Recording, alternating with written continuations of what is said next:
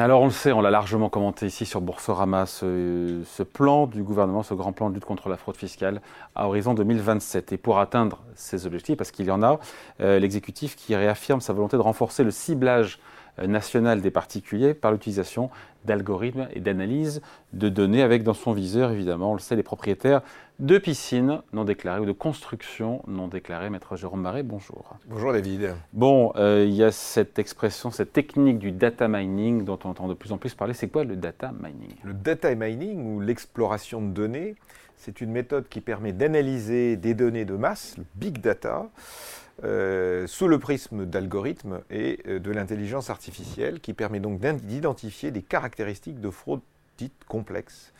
Ce dispositif doit permettre des recoupements et ces recoupements de révéler des erreurs et euh, à partir de bases statistiques également de cibler une certaine clientèle, si je puis dire, pour automatiser, automatiser les contrôles. Bon, et concrètement, comment s'y prend, comment procède l'administration fiscale? Alors l'administration fiscale va faire flèche de tout bois, elle va se servir de toutes les données qui sont rendues publiques par les contribuables eux-mêmes, et notamment celles qui figurent, celles qui sont envoyées, adressées sur tous les réseaux sociaux, sur euh, Facebook, Instagram, Twitter, TikTok et tout ce qu'on veut, et aussi les sites de vente comme Le Bon Coin, Vinted ou encore eBay. C'est ce que l'on appelle le web scrapping. Donc il faut rassurer nos auditeurs, David, puisque le fisc ne va pas utiliser euh, les données qui ne sont pas, accessibles librement, c'est-à-dire tout ce qui concerne un code, tout ce qui concerne une adhésion, un mot de passe, euh, une création de, de compte, l'administration ne pourra pas s'y employer. Et donc, ce que cela signifie aussi, par voie de conséquence, que sur les sites euh, dont on vient de parler, sur les réseaux sociaux dont on vient de parler, il faut être discret. Alors souvent, on est discret soi-même, euh, on ne révèle pas forcément d'informations euh, comment dire, essentielles, parfois, mais il faudra aussi vérifier ce que font vos enfants. Eh oui. Parce que les enfants communiquent et ils sont ravis de montrer que papa a trois Rolls dans son garage, 24 Porsche et, et, 42 piscines en sous-sol. Voilà. L'intérêt pour l'administration de, de, recourir à cette méthode du data mining, c'est que c'est efficace, ça va vite et Exactement. Rapidité, euh, efficacité et industrialisation de mécanismes. Bon, euh, pardon, il y a aussi la question de notre vie privée là-dedans. On dit quoi là? Alors, la CNIL s'était déjà, euh, déjà interrogée en 2020. Il y a de quoi s'inquiéter quand même. Hein. il y a de quoi s'inquiéter évidemment. Elle avait émis des réserves sur l'utilisation de ces, nouveaux outils. Et donc, euh, il y a des garanties qui ont été adoptées. Il s'agira de vérifier, évidemment, et c'est toute la difficulté du jeu, je pense, de voir si elles sont respectées. La délimitation du périmètre de données, est-ce qu'on est bien sur des données qui sont accessibles? Ensuite, l'interdiction de confier ces informations qui sont reçues par l'administration, qu'elle les récupère à qui que ce soit.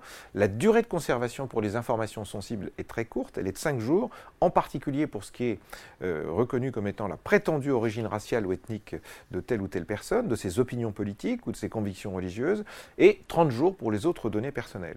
Donc tout contrôle va nécessiter l'intervention d'un agent, et il faut vérifier d'où viennent les sources de l'administration. Il faut donc bien que l'administration nous les fournisse, ces sources. Ça, ça marche ou pas, maître? Est-ce ah, que euh, quel, euh, quel est l'impact concret qu'on a de cette utilisation de ces outils data mining dans euh, la répression des fraudes, parce que c'est bien ça l'objectif. Exactement, puisque finalement, on a les fraudes fiscales, on a les fraudes douanières et les fraudes sociales. Donc ça marche bien. Près de 52% du contrôle des entreprises ont été engagés en 2022 sur la base du data mining. Et plus de 2 milliards de droits et de pénalités qui ont été, euh, qui ont été récupérés.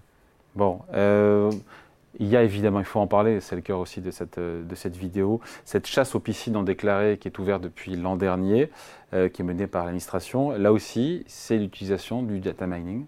Oui, alors le chasseur de piscine type, vous savez, il a son masque, il a ses ses, palmes, mais il a surtout son ordinateur et il a un site qui est formidable, qui est le site Géoportail. Le site Géoportail, celui qui vous permet de connaître vos parcelles et qui prend des photos régulièrement et donc on voit votre propriété. Et on va regarder les extensions de propriété et on va regarder votre piscine. Votre éventuelle piscine. Quels sont les résultats de cette traque?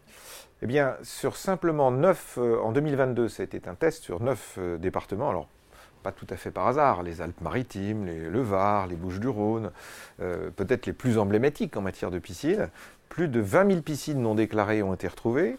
Euh, et donc plus de 10 millions d'euros récupérés, ce qui, ce qui n'est pas forcément sensible à l'échelon de l'État, mais qui l'est peut-être plus pour les communes, puisque c'est bien un problème de taxe foncière. Après, c'est généralisé, j'imagine. Alors, à partir de 2023, c'est généralisé. Et dès le début 2023, on a vu tomber les documents qui sont arrivés. Souvent, une demande par Internet dans laquelle on vous fournit justement la photo de votre site et en vous disant est-ce que ça, c'est bien une piscine? 120 000 piscines ou propriétaires de piscines qui ont été rattrapés par la patrouille, quand même. Hein. C'est cela, Voilà, avec 60 millions d'euros de gains euh, pour, euh, en taxes foncières. Exactement. Pour les collectivités, ce qui peut faire du bien. Euh, est-ce qu'on doit craindre ou pas, d'ailleurs, une extension de ce dispositif à d'autres euh, d'autres sujets en dehors des piscines Eh bien, c'est tout ce qui est l'immobilier euh, nouveau, c'est-à-dire euh, votre abri de jardin, votre véranda, un auvent sur lequel finalement vous avez mis deux, deux piliers pour le supporter. tous ces éléments-là, oui, effectivement, c'est quelque chose que l'administration va voir. Et avec un double enjeu, l'enjeu de la taxe foncière, mais aussi l'enjeu des déclarations de travaux. Vous savez, vous devez faire des déclarations préalables ou alors des permis de construire. Euh, donc, euh, dans ce cas-là, vous avez obligation de fournir ces informations, et dans ce cas-là, l'administration aura accès à ces informations, mmh. évidemment. Surtout pour la taxe foncière, j'imagine. Et surtout pour la taxe foncière. Bon, imaginons que le fisc découvre que je n'ai pas, je n'ai pas déclaré, voilà, euh, ma piscine. quelles sont potentiellement les conséquences? La conséquence, c'est on, va vous, on va vous faire des appels, vous allez devoir réagir dans les 30 jours. Il y a deux conséquences.